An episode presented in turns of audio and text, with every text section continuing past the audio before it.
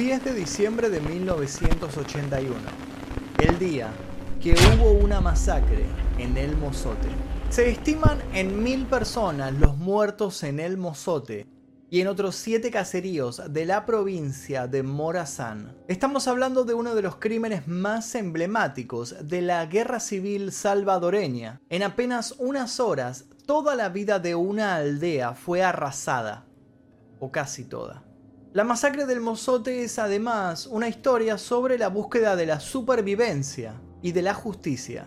Una búsqueda maltrecha y agonizante que aún hoy así conserva la esperanza de llevar paz a la memoria de uno de los peores atentados contra civiles perpetrado por un ejército en América Latina en los tiempos modernos. Rufina Amaya vio como su marido, Domingo Claros, era arrastrado por soldados a los empujones. El hombre forcejeó y rápido recibió un disparo que lo dejó herido. Rufina se llevó ambas manos al rostro, desesperada, ahogando un grito sin saber que lo peor estaba por venir. Uno de los uniformados no lo dudó ni un segundo, se arrodilló junto a Domingo y lo degolló, rematándolo para luego dejarlo ahí tirado. Esta vez Rufina no lo pudo evitar y el llanto la inundó la acallaron a golpes. Domingo fue el primero en morir en el mozote luego de la llegada de los militares. Pero desde luego no sería el último. ¿Qué era lo que estaba pasando? Rufina recordó que tan solo un día antes, Marcos Díaz, el dueño de la única tienda del lugar y el hombre más rico de El Mozote, había convocado a los pobladores para comunicarles que un oficial del ejército le había anunciado que lanzarían un operativo en la zona. Pero que no tenían nada que temer ni por lo cual alarmarse, que solo se trataba de un operativo de rutina destinado a la búsqueda de guerrilleros, que todo estaría bien. En eso pensaba Rufina mientras veía correr la sangre de su esposo por el suelo de lo que habían llamado su hogar. Las cosas ya no serían las mismas en el Mozote luego de 1981. Ni en el Mozote ni en ninguna de las aldeas aledañas. La guerra civil empezaba a mostrar su costado más sangriento. La guerra civil salvadoreña duró 12 extensos años llenos de terror y de violencia. Las desigualdades socioeconómicas del país derivaron en levantamientos de obreros, estudiantes y campesinos, lo que desembocó a su vez en un desmedido enfrentamiento. Si bien la ONU declara que la guerra civil salvadoreña tiene lugar entre 1979 y 1991, no existe una fecha exacta que se tome como referencia del inicio del conflicto. Sí se estima que hay un momento en el que las cosas se empezaron a poner complejas y particularmente violentas, y eso fue a partir del 24 de marzo de 1980. Ese día un francotirador disparó desde un auto rojo con capota y una bala precisa impactó en el corazón de Monseñor Oscar Arnulfo Romero, dejándolo sin vida al instante mientras ofrecía una misa. Romero se había hecho famoso por denunciar en sus homilías dominicales numerosas violaciones de los derechos humanos. Además, en sobradas ocasiones había mostrado en público su solidaridad hacia las víctimas de las injusticias que acontecían en el país. Públicamente había cuestionado a los militares por obedecer órdenes que implicaban el asesinato de los hermanos. Con la muerte de Romero las protestas no se hicieron esperar y la guerra pasó a otros niveles entre el Frente Farabundo Martí de Liberación Nacional, el FMLN, cuyos insurrectos se organizaron en guerrillas, y la Fuerza Armada del Salvador, la FAES. La Guerra Civil de El Salvador ha sido considerada como uno de los conflictos derivados de la confrontación ideológica, política y militar entre la Unión Soviética y los Estados Unidos, conocido como la Guerra Fría. Algunos movimientos de izquierda que conformaron el FMLN mantenían relaciones de cooperación con la Unión Soviética, con los países del bloque socialista de Europa del Este y también con Cuba, aunque su intervención en el conflicto fue de forma ideológica.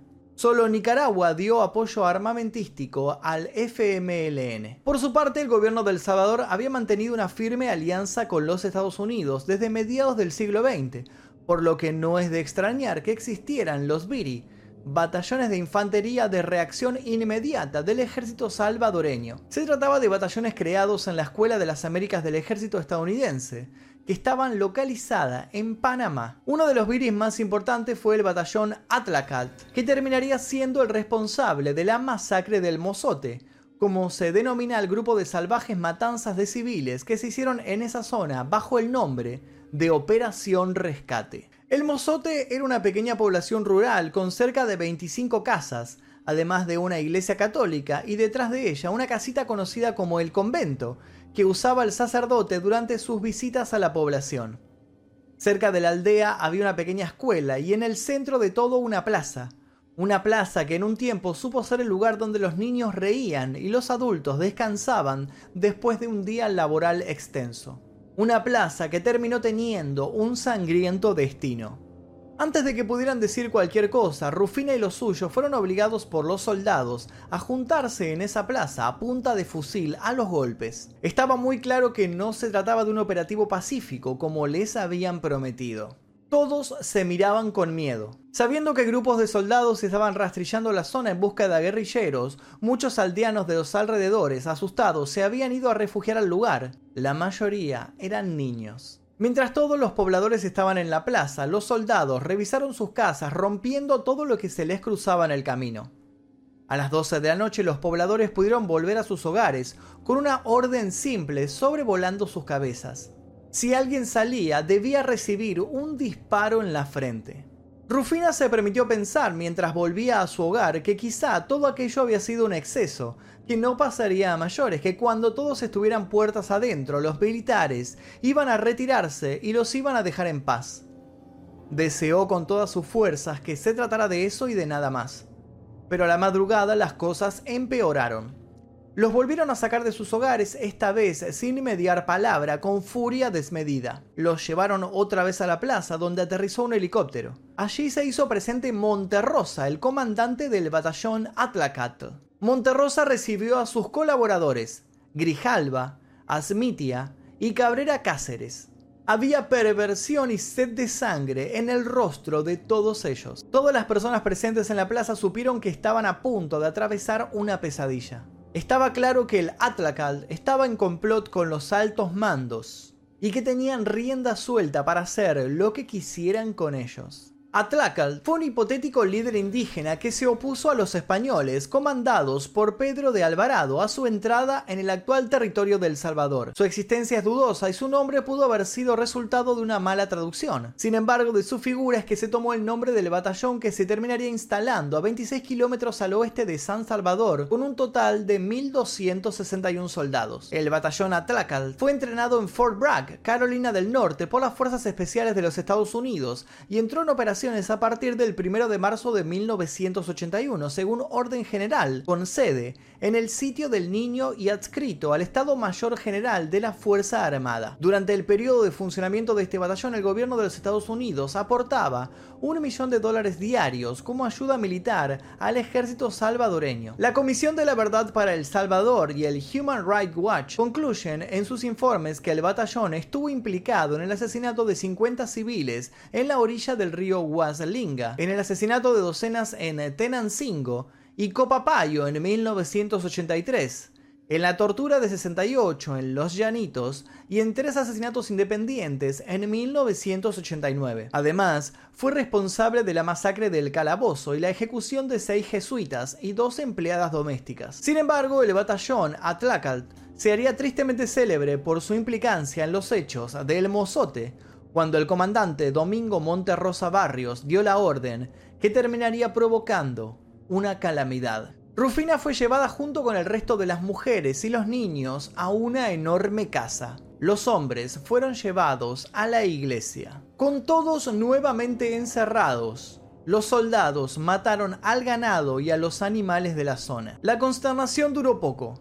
Minutos después quedaron en evidencia las intenciones militares. Los hombres empezaron a ser llevados en grupos de cinco hacia la plaza, maniatados y con los ojos vendados. Allí los torturaban para finalmente fusilarlos o decapitarlos. No importaba que todos aseguraran no tener implicación con la guerrilla, menos importaba que no hubieran encontrado indicios que hicieran creer que esa gente era una célula rebelde. El batallón Atlacal solo deseaba destruir cualquier indicio de vida en esa parte del mapa. Una vez que acabaron con todos los hombres, las mujeres empezaron a ser separadas de sus hijos y también se las llevaron hacia la plaza. Las más jóvenes fueron violadas repetidas veces antes de terminar con un disparo en la cabeza. Los gritos los llenarían todo, pero nadie los escucharía.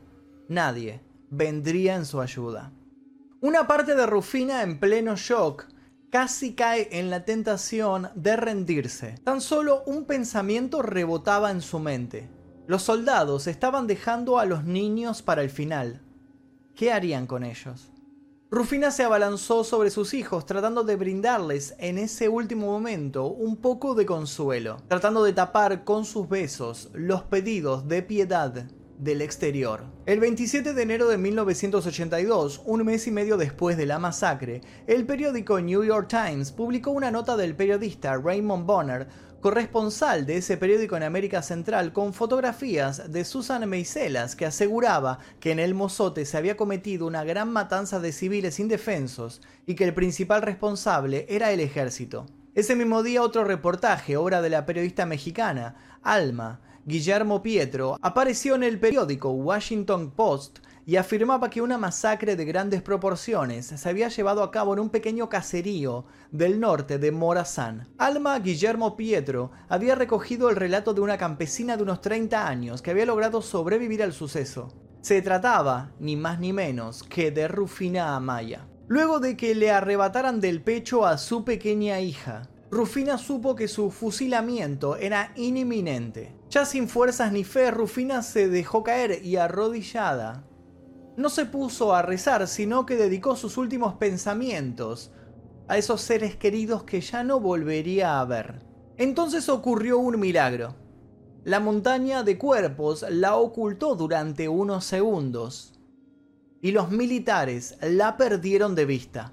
Guiada por el más brutal instinto de supervivencia, el dolor dio lugar a la autopreservación y Rufina giró sobre sí misma hasta quedar debajo de un pequeño arbusto. Con las manos temblorosas agarró unas ramas e intentó cubrir cada centímetro de su anatomía, esperando de esa manera lo inevitable. Pero al cabo de un rato se dio cuenta que los soldados no se habían percatado de su ausencia. Mientras los disparos aún sonaban, mientras los gritos de los inocentes provocaban ecos que ya nunca podría sacarse de su cabeza. Rufina huyó. La Casa Blanca y el Wall Street Journal tildaron de mentirosos a Raymond Bonner y Alma Guillermo Pietro. Pocos días después, los legisladores del Congreso aprobaron un nuevo aumento en la ayuda al gobierno salvadoreño. Luego de un proceso de diálogo entre las partes con la firma de los acuerdos de paz de Chapultepec, el conflicto terminó. El 30 de octubre de 1990, la Oficina de Tutela Legal del Arzobispado de San Salvador presentó una petición ante la Comisión Interamericana de Derechos Humanos, en la que se alegaba la responsabilidad internacional de la República del Salvador por violaciones a los derechos humanos. El gobierno salvadoreño, por su parte, negó la masacre durante años. Se culpó a los periodistas de tener una tendencia comunista y un deseo explícito de perjudicar la imagen de El Salvador. Sin embargo, en 1992, el equipo argentino de antropología forense, que ya había tenido gran experiencia en la búsqueda de desaparecidos debido al saldo dejado por la última dictadura argentina, empezó a hacer excavaciones en el lugar. Entonces, las pruebas del infierno emergieron. Después de la masacre, Rufina se refugió por un tiempo en el vecino país de Honduras, donde en 1985 se casó con otro refugiado, José Natividad, con quien tuvo cuatro hijos.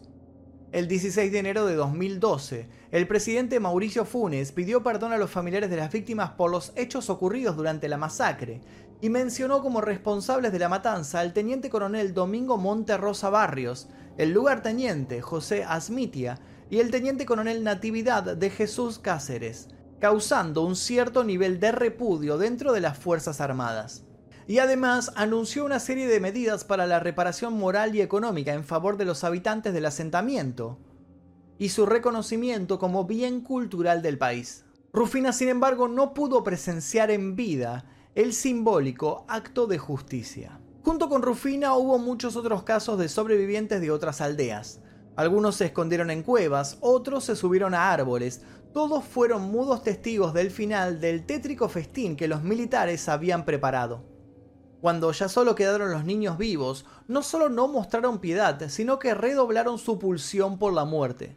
Los testimonios dicen, por ejemplo, que los más pequeños eran lanzados al aire por unos, mientras otros se encargaban de ensartarlos con sus bayonetas. Luego, al anochecer, ya aniquilada toda la población, los militares carnearon unas reses, prepararon una cena, bebieron y celebraron. Su misión estaba cumplida. El gobierno de El Salvador ya no niega la masacre, pero afirma que los archivos militares de aquella época se han extraviado o han desaparecido y que es imposible establecer quién o quiénes ordenaron la matanza. Hasta el año 2016, los responsables de esta y otras atrocidades estuvieron amparados por la Ley de Amnistía General para la Consolidación de la Paz de 1993. Luego la ley fue considerada inconstitucional. Recientemente se ha publicado una investigación realizada por el Grupo de Estudios de Centroamérica, si bien fue un grupo de argentinos el que ayudó a que se pudiera corroborar la masacre, se comprobó que Argentina tuvo también un rol de complicidad en la misma al existir estrechos vínculos entre la dictadura cívico-militar argentina y los militares salvadoreños. El 2 de junio de 2019 fue retirado el nombre del coronel Domingo Monterrosa del cuartel militar de San Miguel por orden estricta del recién juramentado presidente Nayib Bukele. Sin embargo, el citado Monterrosa y el mayor Armando Asmiti Amelara son honrados aún hoy por el ejército del Salvador bajo el título de Héroes de Joateca, y se le ha asignado sus nombres a dos de las salas del Museo Militar de ese país. El título de Héroes de Joateca se refiere al pueblo de Morazán, en que ambos cayeron al ser derribado por la guerrilla el helicóptero en que despegaban después de una importante operación anti-insurgente. Rufina Amaya murió de un infarto en un hospital de San Salvador a la edad de 64 años el 6 de marzo de 2007, tras una larga enfermedad. Le sobreviven su hija Fidelia, un hijo adoptado, Walter Amaya, y su hija Marta de su segundo matrimonio. Esta última quedó a cargo del Museo Rufina Amaya para seguir manteniendo vigente la lucha por la memoria. Sin embargo, en 2018, tuvo que pedir una solicitud de asilo a los Estados Unidos, alegando que en El Salvador las amenazas contra su persona se habían hecho sistemáticas por seguir pidiendo juicio a militares y diferentes figuras del poder. Prueba contundente de que si bien la sangre ya no es derramada en el mozote, aún la impunidad y la opresión empapan sus raíces, prohibiendo que la vida, la justicia y la verdad broten de una vez por todas. Y hasta aquí el video del día de hoy, espero que les haya interesado este video que es un hecho histórico que no es muy hablado, eh, por lo menos aquí en YouTube, entonces me pareció eh, interesante armar un video relatando todo lo ocurrido ya que hace relativamente poco se encontraron los restos enterrados en el mozote. Si les interesó los invito a ver otros videos similares en este canal y también a suscribirse y activar notificaciones. Mi nombre es Magnus Mephisto y esto fue El Día Que. Thank you.